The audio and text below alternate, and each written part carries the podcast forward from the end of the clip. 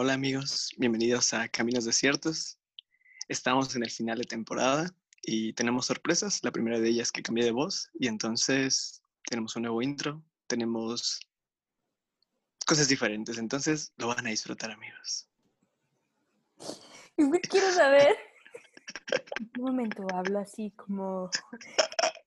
no sé, es mi mejor, imitación. O sea, es una masajista. Siéntate, ponte cómoda pondré aceites.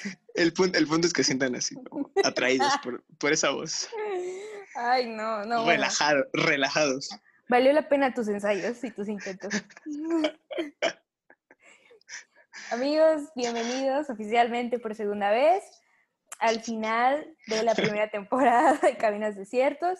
Lo lograste. Si tú, si tú has sido eh, de esas personas que escucharon desde el 1 hasta el 14 lo lograste, sobreviviste 14 episodios diferentes. Gracias. Solo, solo me queda darte gracias eh, y pues nada, que si te, vayan, si te van gustando, pues puedes irlos compartiendo, puedes irlos recomendando. Si no te gustan, pues también puedes decir, hey, no me gustan, deja de hacer esto, deja de decir eso, pues también se vale. Pero pues, eh, de cualquier manera, gracias por, por estar aquí, por ser parte de esto. Y pues el día de hoy tenemos invitado de lujo a que esa, aquella voz sensual que te habló eh, al inicio de, este episodio. Eh, aquella voz mágica, relajante, que te habló. Ah, eh, estoy aquí con, uno de mis mejores amigos, una de las mejores personas que conozco, mi amigo Eric, coautor del podcast En Grama, del cual hablamos hace como dos semanas más o menos. junto con Alan. Eh, nada más que Alan pues le caigo un poquito mal y no quiso estar aquí con nosotros, entonces pues solo Eric y porque pues ya no le quedó de otra. Estaba muy aburrido. y pues a ver, eh, Eric es de Tlaxcala, de, Papalotla, Tlaxcala.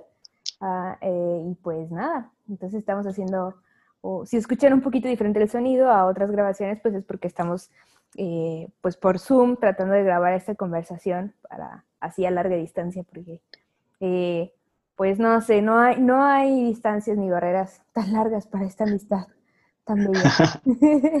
Yay. ¿Por qué no te presentas un poquito, Erika? A ver, ¿cuántos años tienes? Si estás divorciado, ¿cuántas veces estás casado? Eh, ¿Qué estudiaste? ¿Cuántos perros tienes? Ok.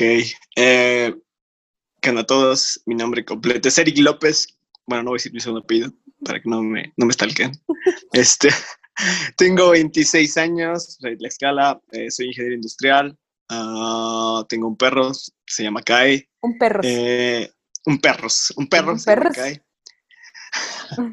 Parezco hindú, quizá tal vez. Este, no sé, eh, me gusta el fútbol, no sé, me siento en la presentación de, del primer día de la escuela. Este, ¿Qué más? ¿Qué más? ¿Por qué estudiaste esa este, carrera? ¿Qué esperas aprender el día de hoy? Sí. Este, no sé, estudié ingeniería porque fue lo único que se me ocurrió. Fue la opción más segura que tenía enfrente dije, ah, pues ya, dale. Ah, tengo, un, tengo un negocio de serigrafía, tengo un podcast, como ya dijo Ale, eh, no sé qué más. Este, creo que ya, no se me ocurre otra cosa. estaba pensando, eh, eh, ahorita, que, ahorita que estabas hablando, estaba pensando en la manera en la que nos conocimos. Vale la pena mencionarlo. Ok. Eric, Eric o sea, él es de Tlaxcala y yo viví en Puebla. O sea, sí están como que, de hecho, mucha gente se confunde y le llama Puebla a, los, a las dos cosas. Hay un mito que dice que Tlaxcala no existe, pero pues existe. Eric es prueba de eso. Sí. Eh, entonces, cuando había actividades como con varias iglesias, pues ahí, es ahí donde yo podía verlo. Pero no hablábamos, o sea, por mucho tiempo no hablamos, ni, ni siquiera. Pues sí. no, inclusive fuimos a unos juegos juntos como liga y jamás nos hablamos. Justo justo fuimos a, Chihuahua a, unos Juegos Nacionales y entonces mi, liga de jóvenes, pues la verdad es que éramos pésimos en, esgrima y en lo que, era maratón bíblico y todo, pero Eric es un crack. Entonces, pues no sé, es como, te podría decir una enciclopedia, pero no, más bien es como un diccionario de bolsillo, porque está chiquito. Entonces, eh, un diccionario bíblico de bolsillo. Pero nunca nos hablamos, sí, cierto. O sea, no, nada, nada, nada, nada. Y por cierto, ibas con Punga, ahora que me acuerdo.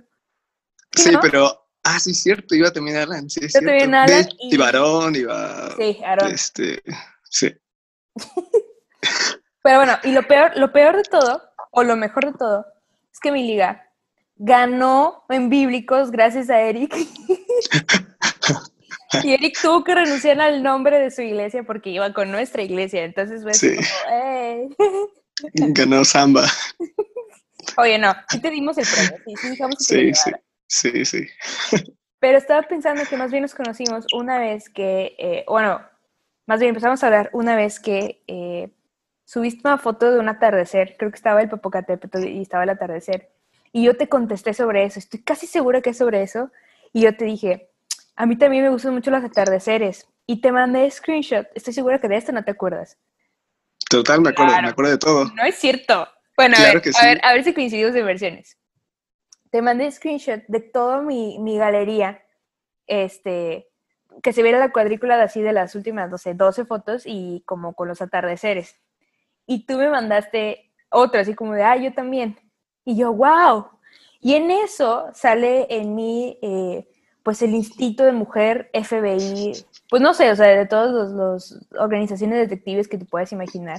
Y le hago super zoom, porque la última foto, así, la foto que estaba en la, en la esquina izquierda, hasta arriba, la que no deberías de ver y deberías de enfocarte en todo lo demás. Ah, no, en esa yo me enfoqué. Le di super zoom y me di cuenta que era una foto que le tomaste al libro de Jazz Jacobs, ¿no? Sí, El total. de, el de- si no me equivoco, se llama He probado y quiero más. Sí, efectivamente. Y yo, ¿what? Y entonces yo le puse, está bien chido ese libro. y Eric todo sacado de onda de que, ¿de qué hablas? ¡Ay, no! Y me vi bien tóxica, perdone. perdón. Este, y ya, y entonces empezamos, por cierto, libros súper recomendados. Así, si tienen oportunidad de leer un libro en lo que resta, pues de este año, que es yo creo lo que va a durar la cuarentena, lean ese libro, La prueba de quiero más, está buenísimo, buenísimo. ¿Qué me puedes decir ese libro? O sea, ¿a poco no es como que te cambie la vida? Total, total. Eh, mm, yo siempre he batallado, creo que aún todavía, con, con, con saberme eh, confiado en el amor de Dios. O sea, literal, de, de descansar en, hey, soy amado. O sea, siempre hay algo entre mí que, que, que dice, hey, como que necesitas esforzarte más, hey, ni hiciste esto, ni hiciste aquello. Y, y literal, la parte a la que le tomo foto y es a la que le haces un tremendo zoom, es cuando eh, ah, Jazz, la que está narrando el, el libro, este, le dice a Dios, hey, ¿cómo puedo, ¿cómo puedo amarte más? Y, y dice que Dios le responde, este, para amarme solo necesitas disfrutar de mi amor. Cuando la Biblia dice, nosotros te amamos porque tú nos amaste primero, es eso. Yo, tú me puedes amar cuando entiendes y disfrutas cuánto te amo. Y entonces esa parte, transform, esa parte transformó mi vida y el prólogo de decir, ok, no necesito ganarme su amor, él ya me ama. Yo respondo a su amor. Yo, es como cuando, pues sí, no sé, como cuando alguien te enamora, literal, quizá en una relación, y quizá tú ni siquiera sentías algo, pero de repente algo va transformando dentro de ti. Entonces, para mí ese libro transformó esa parte de mí. Aún batallo con eso, pero ahora cada vez que tengo miedo, dudas, es, no, yo sé que me amas, yo sé que me amas, y yo te puedo amar porque tú me amas, no necesito ganarme tu amor. Entonces, literal, e- ese libro transformó un chorro esa parte de mi vida y, y ya, por eso es súper recomendable. Total, total, total, total. Y bueno, eso fue el episodio, amigos. Eh, esa es la mejor enseñanza de todos estos episodios. No, ya en serio, de verdad ese libro es, a mí también me cambió mucho la perspectiva, esa parte que dijo Eric de, para poder, para poder amar a Dios hay que disfrutar del amor que Dios nos da, para mí es, ah, para mí me revolucionó, dije, sí, o sea, más, más bien te sientes a veces presionado, angustiado por agradarle, por obedecerle, que no que esté mal, para nada, absolutamente no, pero a veces siento Total. que estamos como, como Marta, ¿no? Eh, haciendo muchas cosas, tratando, y no, y no solamente cosas en la iglesia o para la iglesia, sino cosas en nuestra vida, tratando de hacer cosas nosotros, nosotros, nosotros, nosotros, nosotros, por agradar a Jesús. Y Jesús dice, oye, no te afanes, o sea, ven y siéntate y escúchame. Completamente, disfrútame". completamente. Entonces, sí, ese libro revolucionó mi vida en muchos sentidos. Ah, porque aparte, toca un tema también de que, pues si no sabes disfrutar del amor de Dios, no vas a poder disfrutar de ningún otra rama del amor. Entonces, pues también está ahí como que tricky el, asunto. Pero bueno, a ver, Eric, tengo una pregunta para ti. Dale. Muy sencillo. O sea, yo quiero saber a qué equipo de fútbol mexicano le vas. Al mejor equipo del mundo, pero el más triste de todos, el Cruz Azul. Soy 100% Cruz Azul. ¿Cuántas eh, estrellas tienen o cuántas copas han ganado? Ocho ligas eh, de fútbol mexicano. Wow, sí, lo es, lo es, lo es. Ahora, eh, mm, quiero saber cuándo fue la última vez que ganaron, pues, una copa. Mm, una liga en el 93. Este. o 97, no me acuerdo. 93 o 97. Pero 97, ¿no? Creo que sí, 97, ni me acuerdo. Todavía, pero yo nací en el 93. O sea, no tengo ni idea, no recuerdo nada. De hecho, cuando televisaron, televisaron apenas hace meses la, final, para mí fue, tengo que sentarme a ver esta final que jamás en mi vida vi. Este, pero todavía ganaron en, ese, en eso, bueno, ya no han ganado ligas, pero ganaron una Copa MX y una Conca Champions. Y bueno, al menos he podido verlos levantar algo. yo hablo, yo hablo de la liga, o sea, lo que realmente importa, pues. Ahora, no hemos ganado. No he visto, no he visto consciente, consciente, no he visto al Cruz campeón de la liga. Una de las razones por las cuales admiro mucho a Eric es su capacidad y, resistencia al fracaso, a la frustración, y a la decepción. Y pues bueno, o sea, el Cruz Azul es el, el, mejor entrenador. Mi papá también le va al Cruz Azul y él este fuerte, entero. Algo sale mal, no importa. Este año se bueno. Entonces, ay, Debo de confesarte que, a mí también me quisieron hacer Cruz Azul leña. Yo, yo también y tengo fotos de bebé ahí con mi playera del Cruz Azul. Yay. Pero ya fue ahí por ahí de los como 11 años que el Señor habló mi vida y dijo, Ale, yo estoy con los rayados. los rayados serán Señor. Perfecto, muy bien. Eh, Eric. Dale. ¿Por qué amas tanto a Kai? No entiendo. ¿Qué te hace amar tanto a tu perro? Ah, eh, fun fact, dirías tú, odiaba a los perros. Y no los odiaba en el sentido de... de, Colgar, esa llamada ha terminado. Ha terminado y ya no quiero saber nada más de ese individuo. Pero no entendía por qué la gente tenía perros. Se me hacía molesto, se me hacía molesto el hecho de decir, o sea, ¿por qué tienes un perro? ¿Y, y por qué lo, sí, amas tanto. ¿Sabes cuánto dinero tienes estar en un perro? Y siempre era mi, mi, lucha con la gente. De hecho, una vez me acuerdo que, que, te, que, te, dije eso y me dijiste, ¿qué? Yo tengo tres perros. Y fue como de, ok, jamás debería haber tocado ese tema. Pero bueno, el punto es que eh, desde morrillo tenía, no, siempre quería un perro y, y a mamá nunca le gustaban. O sea, a este, ver, entonces, odiabas a los perros, pero querías sí, un espera, perro. espera, ahí va, ahí va, ahí va, ahí va. Hmm. Entonces, eh, pues crecí, sí, luchando con, con querer tener un perro. Pero como mi mamá siempre decía, mira, tienes que hacerle esto al perro, tienes que invertir en esto. Entonces crecí con la mentalidad de decir, un perro cuesta dinero y me va a consumir demasiado tiempo y qué flojera tener un perro. Y sí Entonces, cuesta dinero y tiempo, ¿eh? Total, total, total, total. Pero ya cuando empecé a trabajar dije, pues tal vez ya pueda tener un perro. Entonces, había un, eh, un amigo tenía eh, fotos de él, este, pequeño, y decía que, y después dijo, ya, ya no puedo mantenerlo, ¿quién, quién, quién lo puede tener? Y a mí me fascinó el perro porque tiene un, un como un parche en el ojo uh -huh. y me fascinó, me volvió loco. El punto es que fui, me lo, me lo dieron, lo llevé a casa y es, bueno, se va a escuchar rara esta palabra, pero es mi adoración. O sea, me fascina estar con él. Es leal hasta la muerte, siempre quiere estar donde tú estás, siempre quiere sentarse donde tú estás, si estás acostado quiere acostarse, ni siquiera junto a ti, quiere estar encima de ti, o sea, él está fascinado con estar contigo.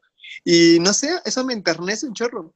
En las noches, este, como dejamos afuera, empieza a aventarse contra la puerta y a veces la puede abrir y se mete, amanece en, enfrente de mi cuarto, este, me fascina, no sé, me conmueve un chorro el, el hecho de, de, que un perro pueda amarte tanto o, no sé, o ser tan leal. Y, y yo creo que por eso lo, lo adoro, o sea, no sé, no sé, me, me, me, pone contento tener un perro y me pone contento tener a Caín. Es una bella historia. Ese en realidad fue el verdadero final de este episodio. Ese fue el mensaje. no, no es cierto. Yo he visto fotos de Kai. La verdad me quedé con ganas de conocerla en persona. Nunca, nunca lo vi en persona. En persona. Bueno, sí, en, persona, perro. En, físico, en físico. En físico, ajá. Este, pero puedo entenderte al 100% como me dije que tengo tres perros. Este, los han escuchado en varios episodios y estoy segura de, o sea, son muy escandalosos. Este, son schnauzers. Eh, y de hecho, schnauzer creo es una palabra en alemán. Y a ver, disculpen los que saben 100% alemán, incluyéndote, pero según yo, schnauzer quiere decir ruidoso slash gritón en alemán. Entonces, pues, ah, ya se imaginarán. Y mi última pregunta, amigo mío. Dale. ¿Cuántos? A ver, bueno, a ver, como que primero unas pequeñas preguntas, background antes de esta gran pregunta. ¿Cuántos años tienes lejos de ser cristiano, ¿cuántos años tienes en la iglesia? Ah, eh, desde que tengo, ¿me creerás si recuerdo el primer día que fui a la iglesia? o sea, no, no, recuerdo la edad, pero recuerdo exactamente la escena. Pero el punto es que eh, yo creo que de tener, tenía como cuatro o cinco años y literal me dicen que me vista, que, que tenemos que ir a, no me, no me acuerdo a dónde, creo que sí a la iglesia. Me acuerdo como bajo de los escalones porque íbamos en un segundo piso y, mi, y antes vivía con mi abuela y mi abuela vivía como a tres calles, tres casas de la, de la iglesia. Entonces nada más bajé, caminé las tres casas y fui a la iglesia. Y fue desde los cuatro años, tengo 26, entonces llevo 22 años. Ok, ahora de esos 22 años, ¿cuántos llevas realmente de seguir a Cristo? Un año, ah, cierto. Este. ayer, eh, ayer, ayer, me invitaste. hoy que me dijiste grabamos, grabamos esta hora, empecé a leer mi Biblia. Este, uh, a los 12 años fue cuando conocí a Jesús. Eh, llevo matemáticas 14 años, 14 años cristiano. 14 años. Oigan, ahorita que me ríe del año, no tiene nada de malo si tienes un año sería Cristo, nada más que es muy irónico viniendo de Eric, o sea, de verdad. sí, sí, tienes razón, tienes razón. Ahí va, ahora sí viene mi gran pregunta. Dale. ¿Qué es lo que nadie te dijo de ser cristiano? O sea, piensa muy bien tu respuesta. ¿Qué es lo que nadie te dijo de ser cristiano? Esto incluye todas aquellas cosas que o se omiten porque piensan que no es necesario que te los digan, porque es como, mm, X es irrelevante, y que luego las vives y dices, ¿por qué nadie me dijo esto, sabes? Ok. O porque les dieron miedo decirte. Ok. O porque fue más un sentido de, ay, que lo descubra solo, con esa voz sensual que nos aperturase también, ¿no? Pues que vaya y crezca espiritualmente. ¿Qué es lo que nadie te dijo de ser cristiano? Ah, después de meditarlo, eh, mientras, mientras decías, porque tengo puntos, creo que tengo uno, el más claro de todos, porque fue el de los que más, con los que más batallé. Okay. Y era que Dios iba a meter en cada área de mi vida, en cada área, desde la más simple, ñoña, hasta la más profunda. O sea, que Dios iba a tocar cada área de mi vida y que ese proceso iba a ser bonito y súper difícil. O sea, literal, muchas veces terminaba diciéndole a Dios, ¿por qué? ¿Por, ¿por qué tengo que darte esto? O sea, ni siquiera ni siquiera es malo que tenga esto. ¿Por, ¿por qué te lo tengo que dar? ¿O, por qué tengo que hacer esto? Y, y, y, y literal, esa parte de, que quizás Dios te habla y te dice, hey, es que es parte de, de, de, la vida ahora que tú y yo tenemos. El que quiere intervenir en cada área de tu vida. Entonces, esa es la, para mí es la principal, porque no llegas a, sí, aunque te dicen, hey, Dios va a tocar esto, va a tocar aquello, siempre piensas en, no sé, en Dios va a tocar mis problemas. Híjole, eh, soy malo en esto, Dios va a tocar esto. Este, quizá tengo esta enfermedad, Dios va a tocar mi enfermedad. Y, piensas, piensa en cosas simples. Pero conforme fui, fui conociendo a Jesús, eh, literal, Jesús iba tocando cosas que, ah, que yo no sabía que estaban mal y que después me daba cuenta que estaban mal. Sí. O cosas que no eran realmente graves, pero que Dios quería hacer algo conmigo. Y, y, y entonces, durante mis 14 años siguiendo a Jesús, es, he descubierto eso, que Dios no quiere solamente, me, me decía una amiga una vez, este, sentarse en la cocina. Quiere estar conmigo en la sala, en mi cuarto, eh, mientras cocino, quiere estar en todo. Y, y puede sonar invasivo, porque sí, puede sonar muy invasivo, pero, pero, pero es el anhelo de Jesús de estar conmigo, de querer estar conmigo en todo, en todo, desde las cosas más simples y triviales, como literal, literal, hay veces que estoy con mi perro y es como de, Jesús, ¿tú disfrutas que yo esté aquí con mi perro? ¿Tú disfrutas que tenga un perro? O sea, literal se lo pregunto porque he descubierto que a Dios le gusta eso. Eh, y hasta las cosas más difíciles como las, las noches que he terminado llorando por problemas, eh, las situaciones que he enfrentado y que yo sé que Jesús está ahí. Entonces, yo creo que esa es la principal. Y de ahí se pueden desglosar muchas cosas, pero es eso. Que Jesús no solo quería una parte de mí, quería cada área de mi vida. Y que desea cada área de mi vida, que cuando, que cuando Santiago dice que nos anhela celosamente es real. Ujú, Él claro. anhela todo mi corazón. Él está fascinado con, con, con estar conmigo y, y quiere hacerme pleno, diferente en todas las áreas. Desde las que me van a dar gusto que esté hasta en las que no voy a querer que esté. Ah, Él sí, va a me- querer y lo va a disfrutar. Claro. Entonces, creo que esa es la principal. Y es que, ahorita que tomas el tema, eh, no sé, siento que en algún punto puede ser muy fácil decirle, como bien dijiste, sí, Dios, aquí está mi problema, aquí está mi herida, aquí está todo lo malo que tengo, por favor, tómalo, ¿no? Es más fácil decirle eso. Pero cuando Dios te dice, oye, mm, pero también voy a requerir que, no sé, eh, eh, tu talento me lo des. Ah, pero, pero ¿cómo? Si de esto vivo, Dios, o sea, ¿cómo voy a servirte a ti? Si de esto vivo, o sea, de esto como. Como, sí, o sea, también quiero usarlo.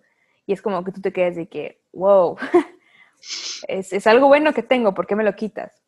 O, Sí. o, o más allá, el, el sentirte cómodo en algún lugar, el sentirte cómodo con una persona. eh, una vez, alguna vez alguien mencionó esa frase y se me quedó muy grabada en la cabeza, el de, a veces tú agradeces a Dios y dices, gracias porque esta persona es de bendición.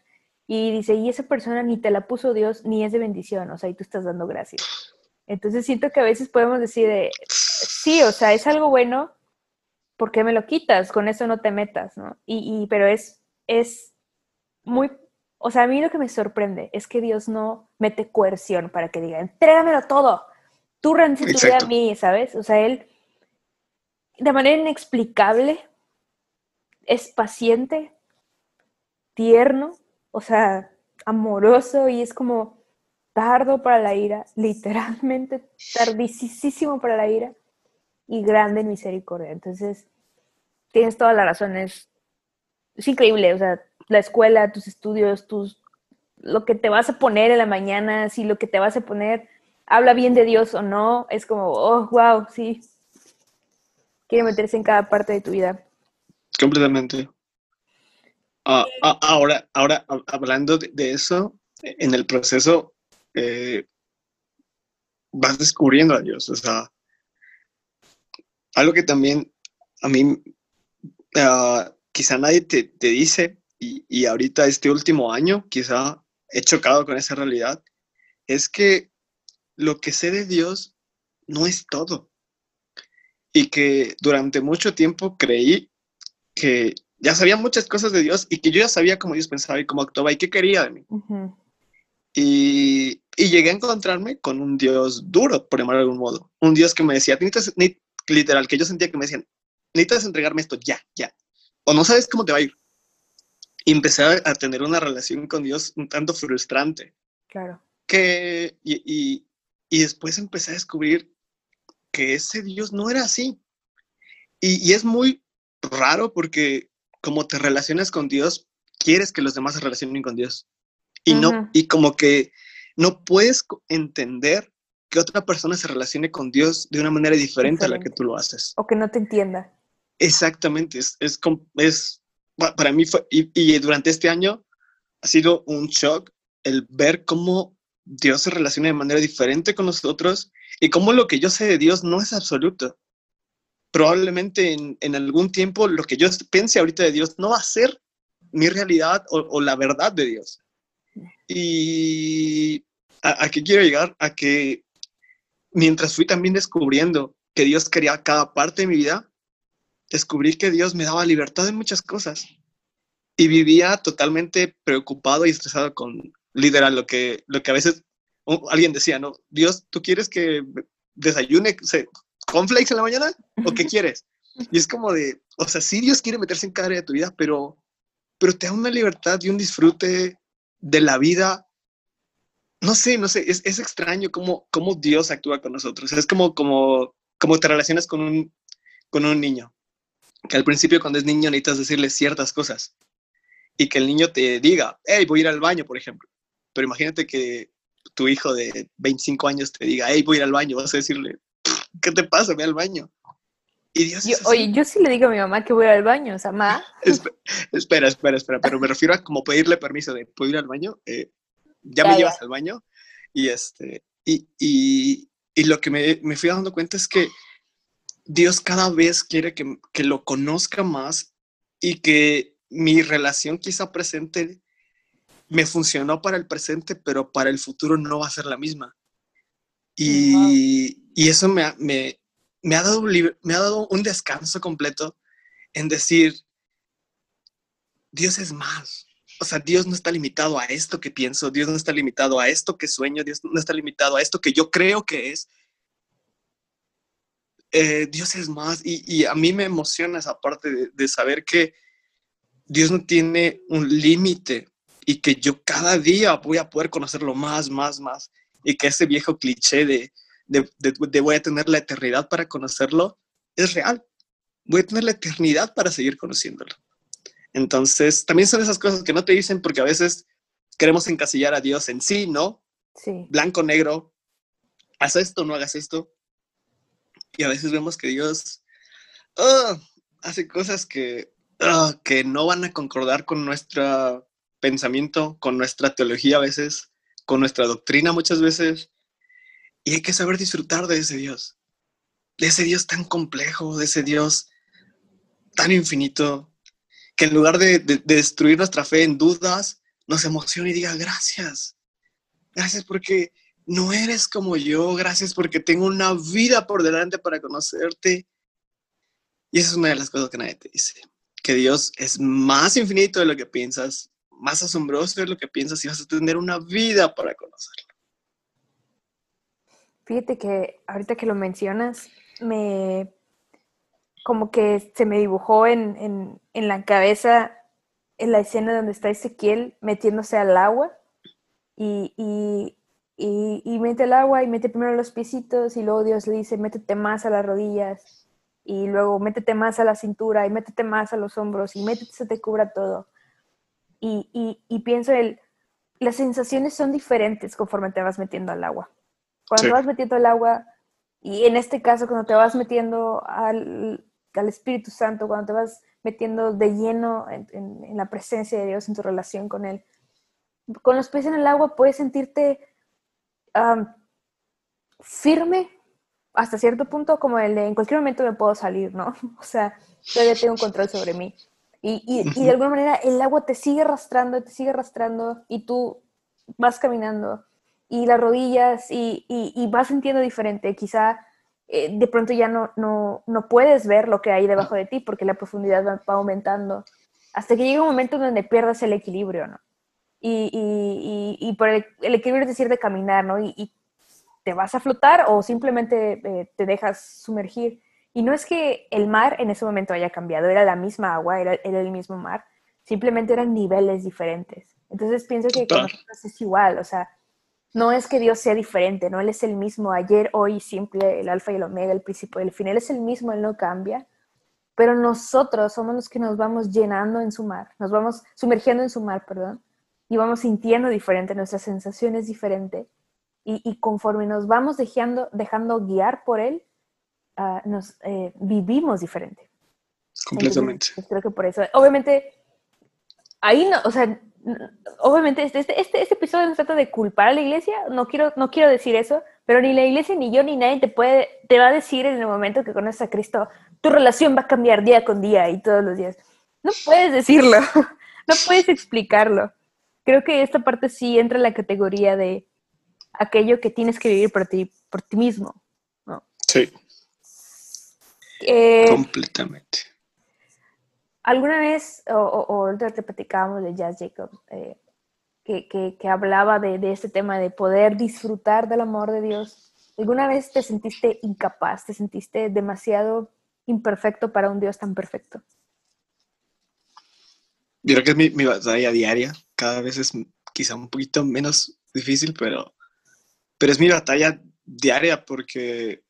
Uh, porque literal, lees la Biblia y, y, y, ves a un Dios tan santo, tan recto, tan justo, que dices, no, hombre, pues ¿cuándo? ¿Cuándo? Ves a Jesús ser, decir las palabras exactas, el momento exacto, dices, no, pues, o sea, es imposible, es imposible. Y ves luego decir a, en hebreos, sed santos como yo soy santo, y es como, no, oye, que, o sea, no, no se puede. Y entonces, uh, en mí muchas veces, más quizá antes, producía culpa, de decir, no voy a poder, no voy a poder. Y luego, eh, el que, el que, también es algo que quizá no te dicen, no te dicen, no es cristiano, pero el entender que eres humano, el entender que, sí. uh, que vas a fallar. O sea, la Biblia o sea, no, no quiero decir, bueno, no, la Biblia, no quiero decir que la iglesia tiene la culpa, pero todos te pintan la parte de, hey, Jesús te va a transformar y va a hacer esto de ti, y, te, y, y quizá se les olvida decir, tienes que estar consciente que vas a fallar. O sea, no es una cuestión de, de probablemente, no, vas a fallar. Y en, y, y, y en ese punto te vas a sentir mal, fatal. Vas sí. a vas a querer tirar la toalla, no vas a, vas a querer compararte con Dios y con Jesús y no vas a poder. O más allá Me de con Dios y con Jesús, con, o sea, con otros hermanos, ¿no? con otras personas sí, que están sí, ahí. completamente. Me, me, encanta cuando, cuando, cuando, ahorita pensando en eso, cuando Jesús le dice a Pedro, Pedro, el diablo te ha pedido para zarandearte, este, pero yo he rogado porque no te falte la fe. O sea, Jesús le deja algo bien claro. Pedro, ¿la vas a regar? O sea, no le dice, el diablo te va a tentar y chance y la libres. Le uh -huh. dice, no, o sea, la vas a regar, me vas a negar. Pero, hey, eh, la parte de la historia que todos conocemos es que Jesús no lo deja. A lo que voy es a que voy a fallar. Como cristiano, vas a fallar, es un hecho. Pero así como es un hecho eso, es un hecho que Jesús no se va a ir, que su amor no se va a ir y que quizá probablemente también sea um, algo normal la culpa, pero Jesús está ahí y Jesús no me va a dejar. Y en lugar de enfocarme en la culpa y en el la de enfocarme en Él me sigue amando, Él sigue estando conmigo, Él no se ha cansado de mí. Pues confía en su amor, confía en su perdón. Entonces, sí me he sentido culpable, un chorro de veces, un chorro de veces me he comparado con la Biblia, me he comparado con otros, me he comparado con Jesús y he dicho, no puedo. No, no, puedo y no voy a poder. Pero cuando llego a encontrarme con ese Jesús que extrañamente te ve a la orilla y les dice, hijitos, ¿ya comieron? Me derrito. O sea, a, a, cuando pasa eso hace que, que, yo diga, ¿cómo no puedo amarte? ¿Cómo, cómo no, no, no hablo más de ti? Porque no puedo entender que me ames así. No puedo entender que me ames así. Entonces, me he encontrado en ese caso muchas veces, pero muchas veces Jesús ha venido y en diferentes formas. Y esa es otra cosa. No necesariamente a través de la Biblia y a través de la oración. Ha venido hablando con alguien, ha venido en una serie y me ha recordado, te amo. Y aquí estoy. Y cuando pasa eso, no queda otra más que decir, sentarse, abrazarlo, disfrutar y, y confiar en que Él me perdone y me puede transformar, en que no me va a dejar así, en que no es un pretexto para decir, ah, ok, pues voy a seguir haciéndolo, sino que Él no se ha rendido conmigo y va a hacer algo conmigo. Y ya. Eso que, que acabas de decir, bueno, ahorita de lo, de lo que dijiste que me retumbó la cabeza es como Dios no nada más habla a través de, de, la Biblia. Es, es, es, muy complicado. Eso dijiste, ¿no? De la Biblia. Sí. Y, porque mucha gente te puede decir, y eso es lo que, por otra de las cosas que a lo mejor en la iglesia no te dicen, es como, no se trata de decir que la Biblia no es palabra de Dios, no estamos diciendo, absolutamente no estamos diciendo eso, estamos conscientes de que la Biblia es palabra de Dios, de que hay poder, de que es palabra viva, de que... Ah, es la palabra profética más segura. Pero si vemos precisamente el Salmo 19, se llama... Total. La creación habla de Dios, o sea... Total, total. Los cielos cuentan la gloria de Dios, el firmamento, eh, la obra de sus manos, eh, en, la creación, en la versión de Palabra de Dios para Todos, dice en el versículo 2, o sea, esto me deja sin palabras, dice, un día le cuenta a otro este mensaje y cada noche a la siguiente. No se escucha lenguaje ni palabras, ni se emite una voz que podamos oír. Sin embargo, su voz atraviesa el mundo entero, sus palabras llegan al último rincón de la tierra. Y, no sé, o sea, para mí, a mí, y eso es algo que, comparto contigo y, lo sabes, el, hecho de poder ver un atardecer y, es como, ay, o sea, Dios, Dios habla.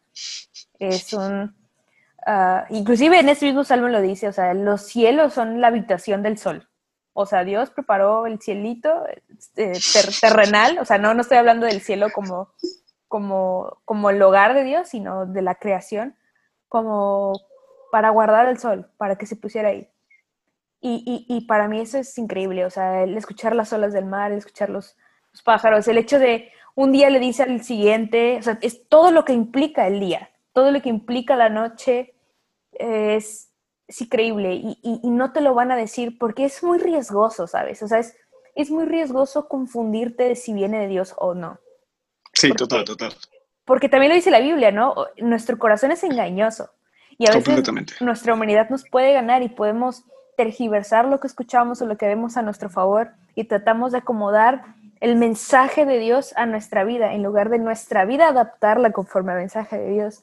Y entonces es como, no, eh, seguramente vi esto en la serie porque obvio eh, tengo que abandonar mi casa para ir a vivir con mis cuatro mejores amigos a Nueva York. Eh, y tomar café todos los días. pero, pero cuando estamos en, cuando aprendemos, ahorita hilando todo, ¿no? Cuando aprendemos a disfrutar del amor de Dios, a sentirnos amados, cuando, cuando sabemos que no somos perfectos y cuando en nuestro corazón realmente está el encontrarlo todos los días, como dice, como dice creo que Santiago, la verdad no me acuerdo eh, perfectamente, a ver si tú, el de acérquense a Dios y Dios se acercará a ustedes. Es cuando realmente podemos vivir el Salmo 19, en donde, wow, realmente los cielos cuentan la gloria de Dios. Eso, eso es, eso es padrísimo.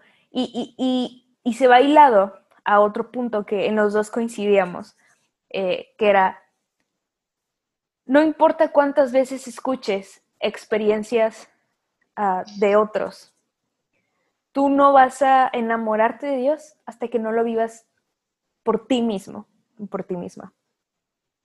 Eh, porque, porque claro que a mí me gustaría, y no sé qué opinas tú, Eric, o sea, poder ser de inspiración a otros, y está súper bien, ¿no? En, cómo podemos tener un punto de referencia, no solamente en el lado espiritual, eh, un, deportista, no sé, como el mejor jugador de fútbol del mundo, que es Cristiano Ronaldo, sin duda alguna.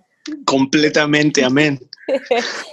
decir, él es, mi punto de referencia, ¿no? O sea, claro que eh, a cualquier niño en su sano juicio con unos padres sanos y amorosos les van a enseñar que Cristiano Ronaldo es el mejor jugador del mundo. Ah, o, no sé, qué hice yo, Steve Jobs, o ya sabes, los clichés de siempre, ¿no? Nelson Mandela, Rosa Parks, los que hacías de tus tareas de de liderazgo y de cosas buenas del mundo.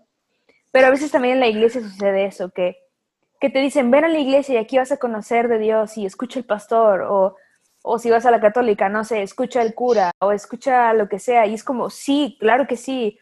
La fe viene del oír y el oír de la palabra de Dios, por supuesto. Completamente.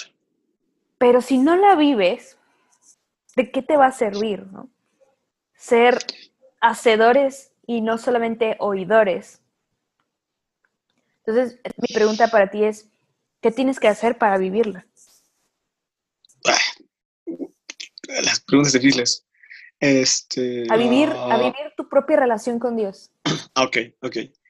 Ah, yo, para mí el, primer, la, primer, el primer, odio decir pasos porque como decía Ale, no son pasos, cualquiera lo vive de manera diferente, pero por decir algo, el primer paso es abrazar esa parte de, neta, Jesús quiere conmigo de verdad, de verdad, de verdad sabe quién soy, de verdad sabe mi nombre, de verdad sabe mis problemas, de verdad sabe mis virtudes, mis fracasos, sabe todo, todo y quiere estar conmigo. O sea, si somos sinceros y no, a veces nos cuesta ser totalmente transparentes con la gente porque si lo somos, la gente se espantaría de nosotros. Y ese Jesús no se espanta. Cuando pasa eso, tú dices, ¿por qué? ¿Por qué no se quiere ir? ¿Por qué quiere estar conmigo? Produce algo en ti en decir, ok, voy a darle una oportunidad. ¿Qué quieres? ¿Qué es lo que necesitas? Entonces, el primer, para mí el primer paso es pues, abrazar eso de neta Jesús quiere hablar contigo. Porque cuando pasa eso, entonces tú das oportunidades a todo. Ah, ok, ¿dónde puedo ir? Ah, quizá me va a costar empezar a encontrarte en la naturaleza. Ah, necesito cosas tangibles. A la palabra, vámonos a la Biblia. Y empieza a encontrar cosas tangibles, donde Dios empieza a hablar cosas, donde Dios empieza a decirte cosas, eh, cuánto te ama, cuánto Él desea transformarte. Empiezas a decir, ok, ok, y empiezas a abrirte a más cosas. Ah, ok, ¿dónde más pueden hablarme este Jesús? Y entonces, ¿dónde más que en la iglesia? Y entonces, ah, ok, vamos a darle oportunidad a la iglesia. Y, y empiezas a darte cuenta de que hay más gente como tú, hay más gente encontrándose con Jesús, más gente que sus historias eh, pueden motivarte a, seguir a Jesús, uh, pero eso hace que tú digas, ok, este es Jesús, eh, me ama, puedo conocerlo así, puedo hablar con Él, Él me escucha, él disfruta esto de mí, él, esto no le gusta, eh, y entonces eh, empiezas a relacionarte con él, a vivir la palabra, porque empezaste entendiendo que él te amaba y él, es, y él quería estar contigo. Y entonces te abriste a todo lo que él, em, empezaste a abrirte poco a poco a lo que él quería, a que lo escucharas, a que lo siguieras, a que confiaras en que lo que él te dice es la mejor opción, a que si las riegas, Él va a estar ahí, a que necesitas de más gente, porque es juntos como, como conocemos a Dios, es juntos como edificamos la iglesia, es juntos como se establece el reino.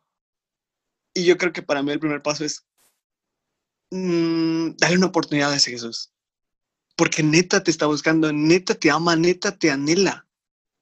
Y cuando le das oportunidad, definitivamente algo irresistible va a pasar dentro de ti y vas a empezar a abrirte, mm. abrirte, abrirte, abrirte, abrirte, abrirte. Profano, estás hablando de la gracia. Sí, sabía que ibas a empezar a decir eso.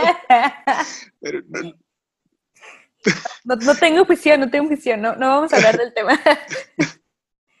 sí, cuando le dije, dije, sí, te dije, bueno, ya. tú, tú, sabes que sí concuerdo con eso, en que no te puedes resistir, o sea, es, oh, te vence. ¿No? Sí. Y, yo creo que la invitación es esa, es esa, ¿no? Básicamente el darle oportunidad. Y se escucha raro porque es como, ah, eh, no sé, siento que algún fariseo de la actualidad puede decir, ¿cómo te atreves a, volar así del rey? Es que, es que a veces se nos olvida y que, que literal somos imagen de Dios. Y que muchas de las cosas que ahora vemos como esbozos son reflejo de quién es Dios. ¿Y a qué me refiero? A que inclusive las relaciones personales son esbozos de la relación que Dios quiere tener con nosotros cuando tú quieres tener quizá una relación con alguien, empiezas dándole una oportunidad a esa persona de que te conozca, de conocerla, de salir, de platicar. cuando tú quieres empezar a tener amigos, eh, empieza a dar la oportunidad de escucharlos, de que te platiquen, de jugar con ellos. Y todo empieza por oportunidades. Y cuando tú ves que Dios es eso también, Dios es amigo, Dios es esposo, también oportunidades y darle una oportunidad a Jesús es, creo que la llave. Y ya, bueno, ya, perdón por interpretar. No, no, no, está bien, está perfecto. Como quiera lo voy a cortar. Ah, no, Ah. no es cierto. Fíjate que, que eh, hay un último punto con el cual quiero terminar y, y- y también coincidíamos con, en ambos en, en este punto. Y es que la iglesia, la iglesia en la que tú vayas, eh, no importa si es grande o chica, si apenas te, no, nunca has ido a una iglesia, si apenas quieres ir a la iglesia, tienes que estar consciente de esto.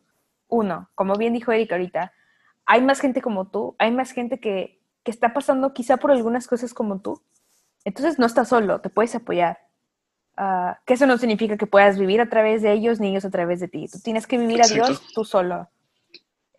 Pero ah, también tienes que aceptar que como son iguales que tú, todos tienen errores como tú y todos eh, tienen la- están propensos a fallar como tú, incluyendo la cabeza de esa organización.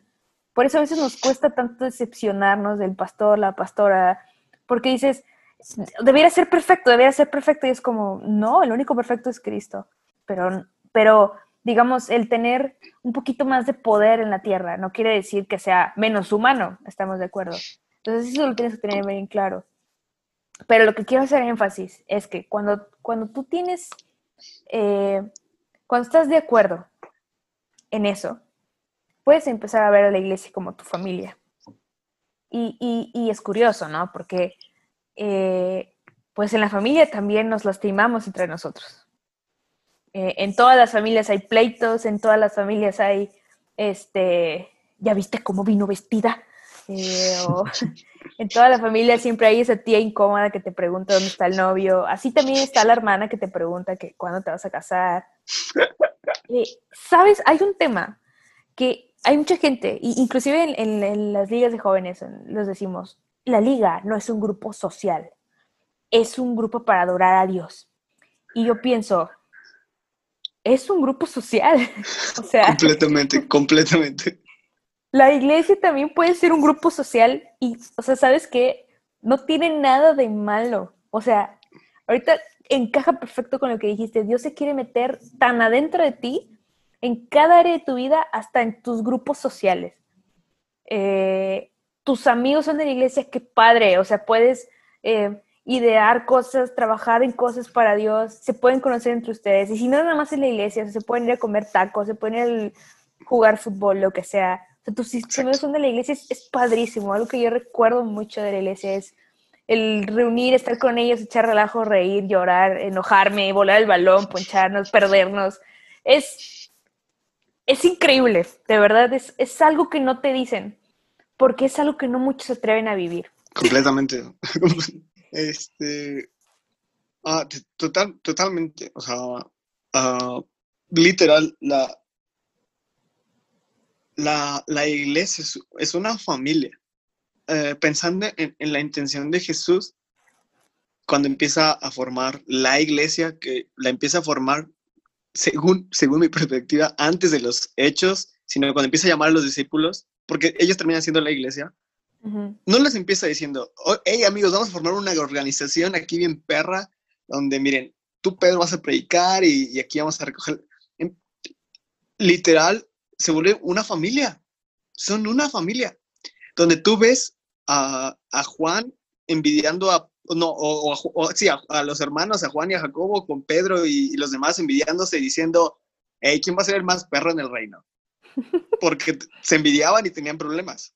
Y a Jesús ahí metiendo paz de, "Ij, no va por ahí. Ves a, a- Juan eh, y, y a Jacobo con un carácter horrible diciendo, ¿qué onda, Señor? ¿Quieres que oremos por fuego y que se mueran todos estos?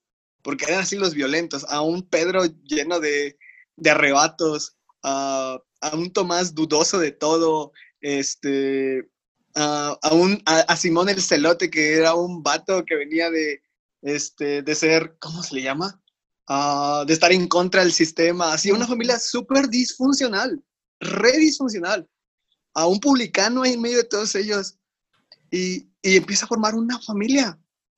Y por eso el mayor anhelo de Jesús es, hey, ámense, ámense, sírvanse, porque ahora son una familia. Y la iglesia es eso, una familia, donde como, dicho, como dijo Ale, eh, van a haber gente extraña, diferente, rara, que quizá te va a patear el hígado. Probablemente que, tú también seas un y tú también seas, exactamente, y tú también quizás seas eso, o quizás tú seas ese. Eh, pero también va a haber, va a haber, va a ser ese lugar donde literal lo que dice Proverbios, que amigo hay más unido que un hermano. Sí. Donde vas a poder encontrar amigos que van a ser inclusive más unidos que tu familia. Donde vas a encontrar un lugar de descanso, gente que te apoya, gente que te ama a pesar de tus errores. Uh, o sea, literal es una familia donde te vas a pelear con ellos, te vas a enojar con ellos, te van a fallar, les vas a fallar, pero donde sabes que te vas a poder reconciliar con ellos, donde sabes que si tienes algún problema vas a poder acudir con ellos, donde sabes que te van a amar y te van a abrazar, donde sabes que también vas a disfrutar, como decía Ale, de todas esas cosas, no solo de iglesia. A veces pensamos que eh, eh, el que ir a la iglesia y disfrutar de la gente de la iglesia es, ok, vamos a disfrutar de ir a orar, vamos a disfrutar de ir a leer la Biblia. No, vas a disfrutar de todo. Vas a disfrutar de, de ir a jugar algo, de, de, crear negocios inclusive con ellos, vas a disfrutar de, de, ¿cómo se llama? De, ah, yo qué voy a saber, de disfrutar hobbies, de un chorro de cosas. Las retas, viajar. Todo, ah. todo, todo, todo, porque, porque como Dios se quiere meter en todo, Dios te va a involucrar en todo con su familia. Entonces, estate consciente de ello. Te van a fallar, les vas a fallar, pero es la gente que te va a amar, es a la gente que tú vas a amar, es a la gente en la cual vas a confiar. Y, y la iglesia no solo son problemas. A veces estamos también tan acostumbrados a hablar de, ah, me hicieron esto en la iglesia, de, de, me vieron, pero se nos olvida hablar de todo lo bueno que la iglesia hizo por nosotros. De todas las veces que oraron por nosotros, de todas las veces que nos visitaron, de todas las veces que, que, que nos escribieron, la iglesia no solo son problemas, es un lugar hermoso. Por eso Jesús estaba tan interesado en la iglesia, porque quería decirle a todos, la iglesia no es el templo, no es esto que ven, son ustedes. Es aquí donde establezco mi reino, es aquí donde me manifiesto. Somos una familia. Entonces, la iglesia es eso, una familia con sus buenas, con sus bajas, pero el lugar donde Dios se revela y donde somos felices, cómodos, compartimos un propósito, compartimos al mismo Dios, compartimos al mismo amor de nuestra vida y disfrutamos del mismo amor, el amor de Jesús. Ahora, yo entiendo que, que la gente puede pensar, la iglesia es responsable de muchas atrocidades que hemos vivido, ¿no? O lo que sea. Y, y, y, por lo mismo, no, no, no estoy diciendo, no estamos diciendo que, que esta parte hermosa eh, elimine los errores que la iglesia como organización ha tenido. Pero sí me gustaría hacer un énfasis. Quizá mucha gente de la que cometió esos errores sociales, que a lo mejor lo seguimos pagando hoy, lo hizo pensando que estaba haciendo lo mejor que podía. Eh, probablemente muchos ni siquiera lo estaban haciendo con mala intención. Y si sí, pues entonces rendirán cuentas a Dios. Pero probablemente muchos querían ayudar, muchos querían, estaban haciendo lo mejor que podían y se equivocaron. Pero si nosotros no aprovechamos la oportunidad de sanar a nuestra iglesia, de ir reparando nuestra iglesia, ah, y no vamos, no vamos a nosotros cumplir la función, que es extender el reino de Dios. Entonces, pues sí, o sea, es, es una familia y Ojana significa familia. la familia nunca te abandona. Eh, entonces, pues sí, disfrutar del amor de Dios, sentirnos amados y entonces poder amar a los demás. Completamente. Estoy muy feliz de que hayas estado conmigo en esta clausura de la primera temporada. Yo también, re feliz. Eh, de verdad disfruté. Fue, o sea, no, no tenía ni idea de lo que batallamos para, para que funcionara eh, esta llamada. Primero, en llegar a esta llamada y en que funcionara la llamada. Eh, pero de verdad, eh, yo espero que tú que, me, que nos estás escuchando, pues te hayas salido bendecido, hayas podido, no sé, hayas salido inspirado y, y, y no sé, que le cuelgues ahorita, cuélguese. Bueno, te quite los audífonos en estos momentos y digas, hoy quiero empezar a vivir mi relación con Dios. Yo, ya no vivir a través de los demás. Total. Porque eh, lo que nadie te dijo de ser cristiano es que, o tal vez sí, y no quisiste escuchar, es que es la mejor decisión que puedes tomar en tu vida. Completamente. Pero tienes que creerlo y hacerlo. Entonces, amigo, te quiero mucho. Gracias por estar aquí. Te quiero un mundo, vale. De nada. Y cuando quieras. Amigos, terminen este podcast y váyanse corriendo a Engrama. Eh, ya están, eh, pues ya tienen, ¿qué, ¿cuántos? ¿Tres episodios ya de la segunda temporada? De la segunda temporada 3, eh, sí, en esta semana ya sería el cuarto, entonces ya para esta semana ya tenemos cuatro capítulos. Vayan, en lo que, en lo que Caminos Desiertos está en, un, de mantenimiento, vamos a llamarlo así, eh, vayan y chútense toda la primera temporada y lo que viene de la segunda temporada de Engrama, de verdad es un podcast muy fresco, muy padre, muy divertido. Síganos, arroba Engrama y ya, diviértanse. Eh, de verdad, eh, muchas gracias por, por escuchar una última vez este, este cierre de temporada. Nos vemos muy, muy, muy pronto. Quédense pendientes de las redes sociales. Y pues nada. Espera. Digan. ¿Me haces decir algo? Sí, claro, dime. Uh, literal, eh, el, que, el, el, que los que te estén viendo puedan valorar eh, el podcast, porque quizá no, no, no estamos tan conscientes de, de, cuánto cuesta grabar un podcast. Yo digo porque yo que grabo podcast sé lo difícil que es y, y, a veces no valoramos todo lo que 30 minutos cuestan trabajo.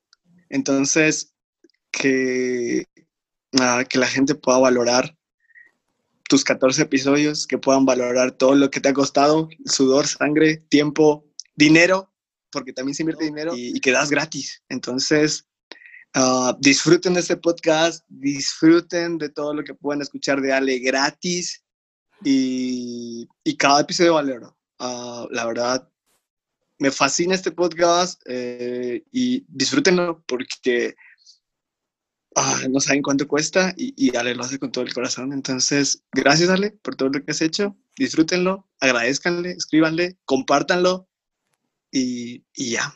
Gracias Ale. Bueno, me voy a ir a llorar un ratito a gusto, amigos. eh, les mando un abrazo a todos, te mando un abrazo, Eric. Y amigos, disfrutemos el amor de Dios. Disfrutémoslo. Eh, mm-hmm. Nos vemos en la segunda temporada. Bye. Dios bendiga.